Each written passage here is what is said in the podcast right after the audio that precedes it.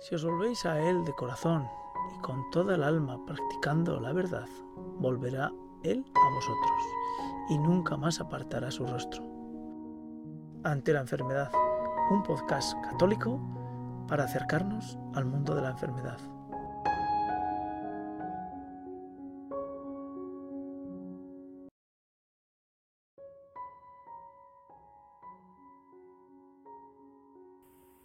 Estamos amigos ante la enfermedad y bueno, pues en este episodio comenzamos nuestra segunda temporada. Esta segunda temporada que Raúl que está acompañándonos. Hola, ¿qué tal estás Raúl? Hola, ¿qué tal Eliseo? Muy bien, muy, bien, contento de iniciar esta nueva temporada. Aquí estamos.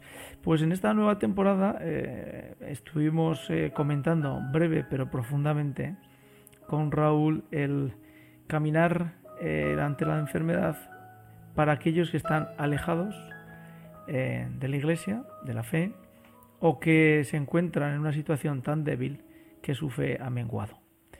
Y bueno, pues ante este reto que nos acompañe el Espíritu Santo y la Virgen, porque es un reto importante, porque si ya tener fe y mantenerla sólida y estable y fuerte cuando uno está sano es complicado, pues cuando está enfermo lo es un poquito más.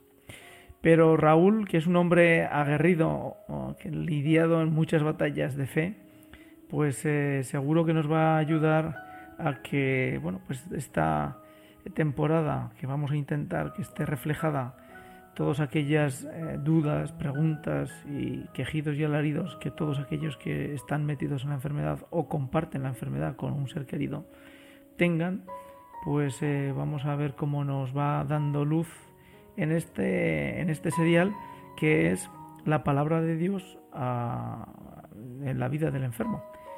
Raúl, ¿cómo ves eh, esta, esta opción de intentar que el enfermo pueda eh, mirar al cielo y encontrar su fe? Bueno, especialmente aquel enfermo que a lo mejor no está muy, muy cercano a, la escritura, ¿no? Es lo que estamos hablando, ¿no? O aquel que se encuentra alejado de, de la iglesia o de, las parroquias, de, las, de los sacramentos, etcétera.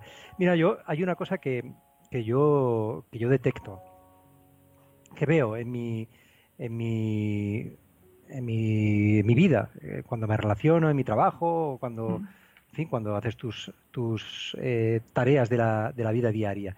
Y es que em, yo que diría que el 95% de las personas con las que yo me relaciono son religiosas.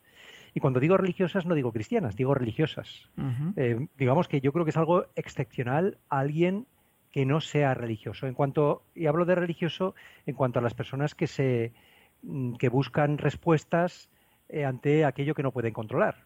La enfermedad es algo que evidentemente no puede ser controlado, la muerte tampoco. Desde el principio de los tiempos el hombre ha sido un ser religioso, es decir, que ha buscado respuestas ante los grandes interrogantes que tiene, que nos plantea la vida. Y la muerte es el gran interrogante, ¿no? El de dónde venimos y a dónde vamos, ¿no? Em, por tanto, mm, ¿quién es el alejado? Porque claro, decimos, las personas son religiosas, pero el religioso es el, aquel que busca a Dios, aquel que busca, eh, si no es a Dios, aquella fuerza poderosa que permite que permite que algo suceda, ¿no? que es distinto del cristiano. El cristiano es que Dios busca al hombre. O sea, un, cristiano es aquel que ha descubierto que Dios le ha buscado a él. Esta es mi experiencia, por lo menos. Mi experiencia es que Dios, yo no fui a buscar a Dios, sino que Dios salió a mi encuentro, ¿no? Esto mismo podría decir cualquiera de los apóstoles, ¿no? Que, que en su vida, si escuchamos los evangelios, y esto lo conoce casi todo el mundo, aunque no esté muy familiarizado con la escritura, fue Dios el que, o fue Jesucristo el que llamó a Pedro, el que le dijo, sígueme, el que llamó a Zaqueo, el que llamó a Mateo el publicano, el que tiró del caballo a Pablo, a Saulo de Tarso. Bueno, pues eso, ¿no? Eh, por tanto, digo, alejados, alejados, alejados, habría que distinguir, ¿verdad? De que, yo creo que todo hombre se pregunta, ¿no? Eh, es muy raro aquel persona, aquella persona que, que se mantenga escéptica ante todo, o sea, que le dé igual todo, que le dé igual de hacia dónde vamos, que no se pregunte. ¿Por qué? El por qué. El por qué. ¿Por qué sucede esto? ¿Por qué sucede ¿Por qué sucede, por qué existe el mal en el mundo? ¿Por qué sucede, por qué sucede la muerte? ¿Por qué se, en fin, las grandes interrogantes? Por eso yo creo que es muy interesante que podamos hablar de esto, sí, ya lo creo. Vamos a ver, el otro día haciendo un viaje de trabajo, pues bueno, pues la persona que me acompañaba o que yo acompañaba, que yo acompañaba, eh, bueno, pues está en una situación pues eh, dura de, enfermedad. Y bueno, pues comentaba algo que tú has dicho, eh, es decir, él se manifestaba como un hombre religioso, es una enfermedad que, bueno, pues que, que normalmente la gente suele plantearse ya como, como una, una enfermedad final, ¿no?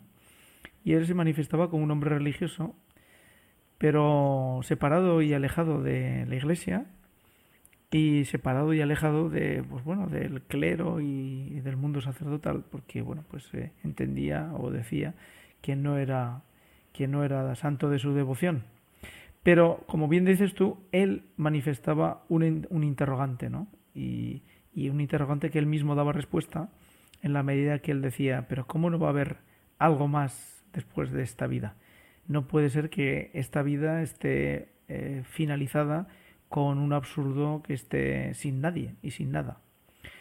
Ante eso, pues eh, yo continué el viaje porque con él y no, no hablé mucho más. Es decir, que es uno de los elementos que justamente eh, Job, que es lo que hoy vamos a tratar, es lo contrario, ¿no?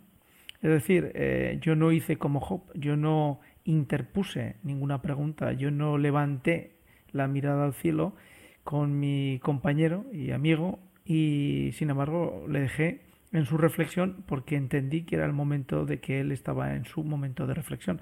Pero Job, sin embargo, ante su vida, sí que levanta los ojos al cielo y reclama.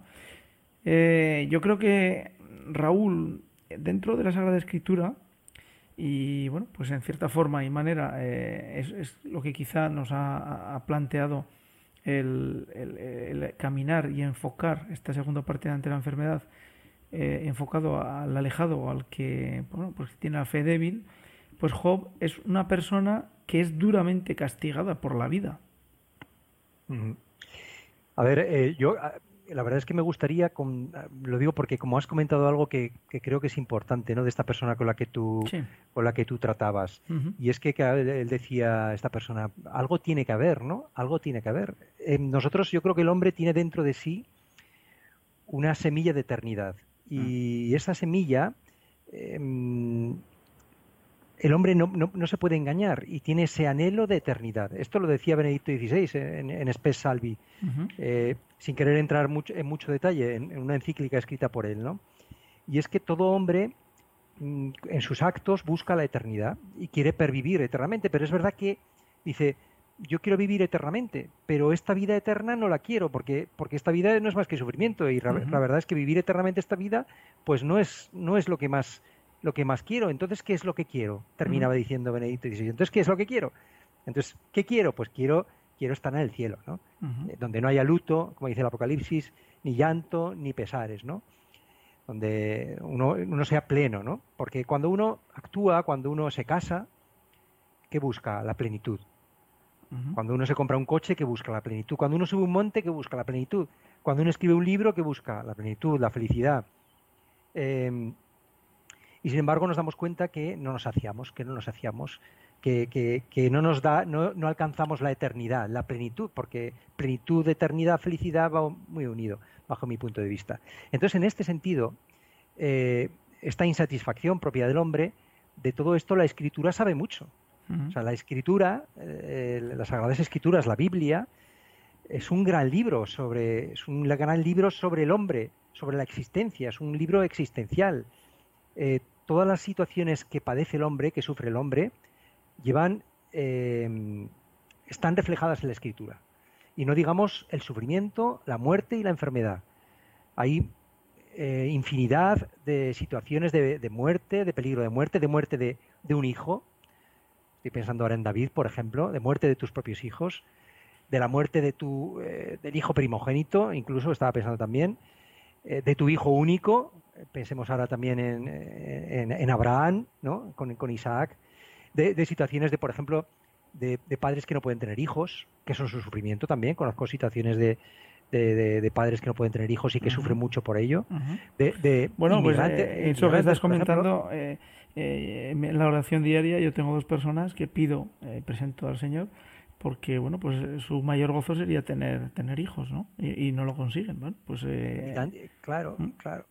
De, en fin, de, gente que está alejada de su patria también, el exilio, estoy pensando ahora, Babilonia, gente que está alejada de su patria, como puede ser pues tantos exiliados, por motivos políticos o por los motivos que sean, situaciones de persecución, situaciones de, pues de, enemistades que nos hacen tanto sufrir, de hostilidad en el ambiente, de, de, gente que te hace de menos, de que te, se ríe de ti, de soledad, de abandono, tantas, tantas cuestiones que mm, pues, también desengaños con amigos, en fin, pues que, todo esto, que todo esto eh, está en la escritura. Y no digamos ya, y, ahora ya sí acudo al libro de Job por enlazar, no digamos el libro de Job, que tú me comentabas eh, del libro de Job, es el gran libro sobre el sufrimiento, el gran libro que, busca una respuesta a la pregunta sobre el sentido del sufrimiento.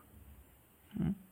Eh, pero sobre todo el libro de Job, para los que nunca lo han leído, bueno, pues yo les diré que lejos de la frase famosa de Dios me lo dio, Dios me lo quitó, como el hombre sufriente y doliente y que se apoca y se conforma con lo que le llega a Dios, si uno lee el libro de Job se encuentra lo contrario. Se encuentra un hombre que acepta lo que le viene de Dios, pero se enfrenta a Dios en un diálogo que es una maravilla, porque nos deja claro que el hombre tiene todo el derecho del mundo cuando sufre, cuando le llega un, sufrimiento, una dolencia, una realidad horrorosa a su vida, el plantarse delante de Dios y comenzar un diálogo precioso y bonito que es el libro de Job, que ese es el verdadero libro de Job. Eh, en esa medida, eh, ¿cómo tú, Raúl, entiendes ese diálogo que Job establece entre sus enfermedades, entre sus desdichas y Dios? Eh, me ha gustado mucho lo que has dicho, porque es verdad que en el libro de Job al principio, cuando, cuando Job sufre esos embates, esos sufrimientos, la primera respuesta que da Job mm, es el Señor me lo dio, el Señor me lo quitó. Bendito sea el Señor, ¿verdad? Tal vez esta eh, sea como una primera respuesta que alguien que ha aprendido, que le han transmitido una fe, o que ha aprendido de memoria, o por la educación recibida, le sale decir. ¿Verdad? Esto yo me imagino que tal vez, esto lo veo también en gente que ha perdido, estoy pensando en una persona muy cercana, pues que ha enviudado, es un hombre que ha enviudado, y que cuando yo fui a su, al funeral de su mujer, estaba impresionantemente sereno, con paz, y bueno, pues eh, uno quedaba admirado, ¿no? De su fe, de su fortaleza, pero ahora han pasado ya dos años y uno ve, uno ve cómo ha envejecido, cómo eh, y que el otro día me confesaba que, había tenido tentaciones, una persona que había tenido tentaciones de quitarse la vida. Dice, si no lo hago es porque, eh, porque, bueno, pues porque yo sé que no, que yo sé que Dios me ama, yo sé que, pero que los sufrimientos que él tiene de no de, pues de, experimentar la soledad, de, que toda la vida con ella, una persona ya mayor y demás. Es, quiero decir con esto, ese sí que está pronunciando Job al principio, todavía no ha llegado a superar ese estallido de, que viene después de, eh, cuando el sufrimiento se posa, ¿no? Se, se hace, se eterniza, se, se, prolonga en el tiempo. Eh, es decir, ha dicho sí con la cabeza, pero todavía no lo ha dicho con el cuerpo entero. En el libro de Job se ve como llegado un momento Job estalla, estalla, salta, como decías tú, se queja. Y del sí inicial, este del Señor me lo dio, el Señor me lo quitó, en los capítulos sucesivos se contrapone una rebelión interna, una rebelión, se revela, se queja. Ante la prueba se revela, ¿cómo no? Ante la prueba se revela porque Job es un hombre. El libro de Job consiste precisamente en esta lucha interna, esta lucha con Dios, de la que también hablamos antes eh, en, los en capítulos anteriores de Jacob, ¿no? Esta lucha interna hasta que finalmente se somete. Pero ya no se somete, ya no es la cabeza de Job, sino el Job entero, ¿no? Que dice, antes te conocía de oídas, ¿verdad? Antes te conocía porque me lo habían contado, ¿no? Porque me lo habían transmitido. Pero ahora te conozco ya, ahora te han visto mis ojos, ¿no? Este Job entero se somete a la voluntad de Dios. Y vamos a ver, cuando Job eh, sufre, eh, ¿tú crees que a lo largo del libro de Job, mm, Job aumenta su fe? Es decir, ¿encuentra una respuesta a esa pregunta de su, generada por el sufrimiento o no? A ver, hay una cosa primera y es que Job se pregunta. O sea, eso es lo primero. Job dice ¿por qué? ¿Por qué? Es una, se pregunta acerca de la causa. ¿Por qué? ¿Por qué si yo... Eh, él se pregunta por eso porque em, para el pueblo hebreo evidentemente había una relación mm, entre el pecado y la enfermedad. Es decir, si alguien estaba sufriendo, si alguien tenía una enfermedad, es que algo habría hecho. Esto se ve muy bien en los evangelios, cuando a este ciego, un ciego de nacimiento, al que, al que le preguntan, ¿tú eres ciego de nacimiento o, es por causa de los pecados de tus padres, ¿no? Y Jesucristo dice, este no es ciego eh, por, sus pecados ni por causa de los pecados de sus padres, sino para que se manifieste la gloria de Dios, ¿no? Esto podríamos utilizarlo también aquí, porque aquí Job se pregunta, ¿por qué soy ciego? Y sobre todo, em, ¿para qué? O sea, ¿cuál es el sentido? ¿Por qué Dios está permitiendo esto? Porque Job tiene una cosa clara y es que Dios envía o permite esta enfermedad. Se pregunta el por qué, para qué. Y aquí sufre, mm, y por eso una persona alejada siempre va a sufrir más si no encuentra una respuesta ante la enfermedad, porque humanamente se sufre de manera aún más profunda si no se encuentra una respuesta ante el sufrimiento. Quiero decir, el que tiene un cáncer, podemos decir que sufre igual si tiene fe que si no la tiene, porque los ataques a su piel, a su cuerpo, a su cabeza son los mismos. Pero sufre de una manera humanamente más profunda aquel que no encuentra una respuesta satisfactoria que le satisfaga a, a esta pregunta de por qué, para qué.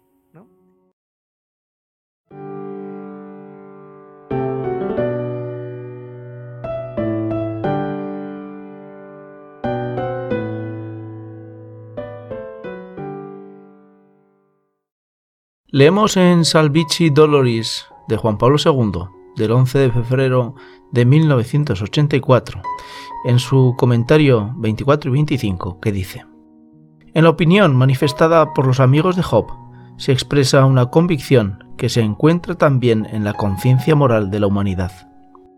El orden moral objetivo requiere una pena por la transgresión, por el pecado, el sufrimiento aparece bajo este punto de vista como un mal justificado. La convicción de quienes explican el sufrimiento como castigo del pecado halla su apoyo en el orden de la justicia y corresponde con la opinión expresada por uno de los amigos de Job. Por lo que siempre vi, los que harán la iniquidad y siembran la desventura, la cosechan. Job, sin embargo, contesta la verdad del principio que identifica el sufrimiento con el castigo del pecado y lo hace en base a su propia experiencia. En efecto, él es consciente de no haber merecido tal castigo y más aún expone el bien que ha hecho a lo largo de su vida. Al final Dios mismo reprocha a los amigos de Job por sus acusaciones y reconoce que Job no es culpable.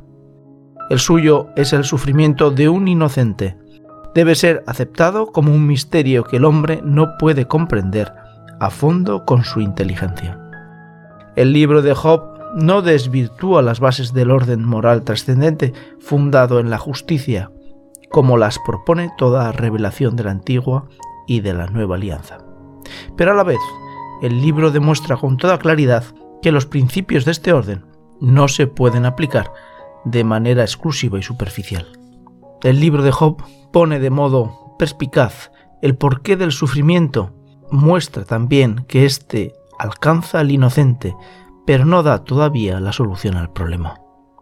El libro de Job no es la última palabra de la revelación sobre este tema. En cierto modo es un anuncio de la pasión de Cristo, pero ya en sí mismo es un argumento suficiente para que la respuesta a la pregunta sobre el sentido del sufrimiento no esté unida sin reservas al orden moral, basado solo en la justicia. Si tal respuesta tiene una fundamental y trascendente razón y validez, a la vez se presenta no sólo como insatisfactoria en casos semejantes al del sufrimiento del justo Job, sino que más bien parece rebajar y empobrecer el concepto de justicia que encontramos en la revelación. Este, en efecto, Job puso en duda ante el Señor la justicia. ¿Acaso teme Job a Dios en balde? ¿Has bendecido el trabajo de sus manos y sus ganados se esparcen por el país? Pero extiende tu mano y tócalo en lo suyo. Veremos si no te maldice en tu rostro. Dice el demonio a Dios, pidiendo permiso para tocar todo lo de Job. El sufrimiento es pues una palabra dentro de la vida de la persona donde Dios puede hablar.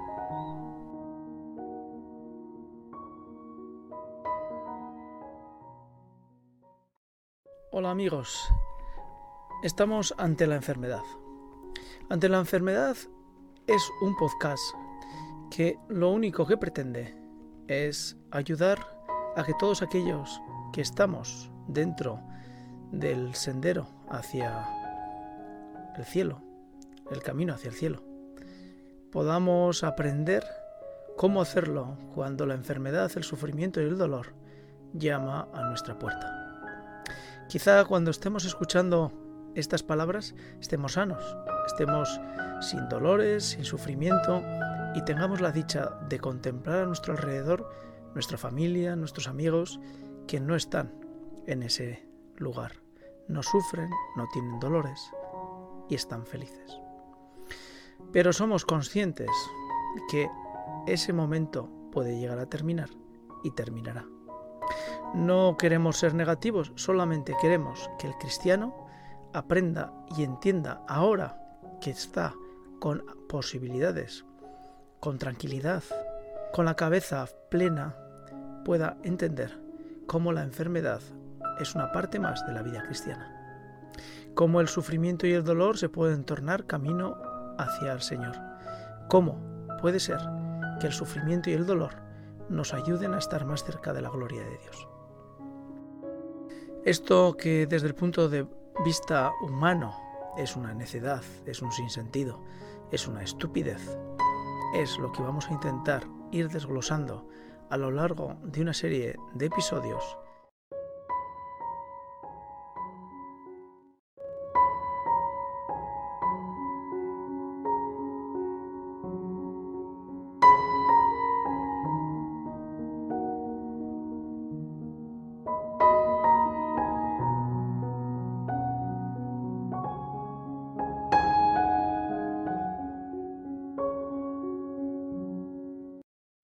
Si os volvéis a Él de corazón y con toda el alma practicando la verdad, volverá Él a vosotros y nunca más apartará su rostro.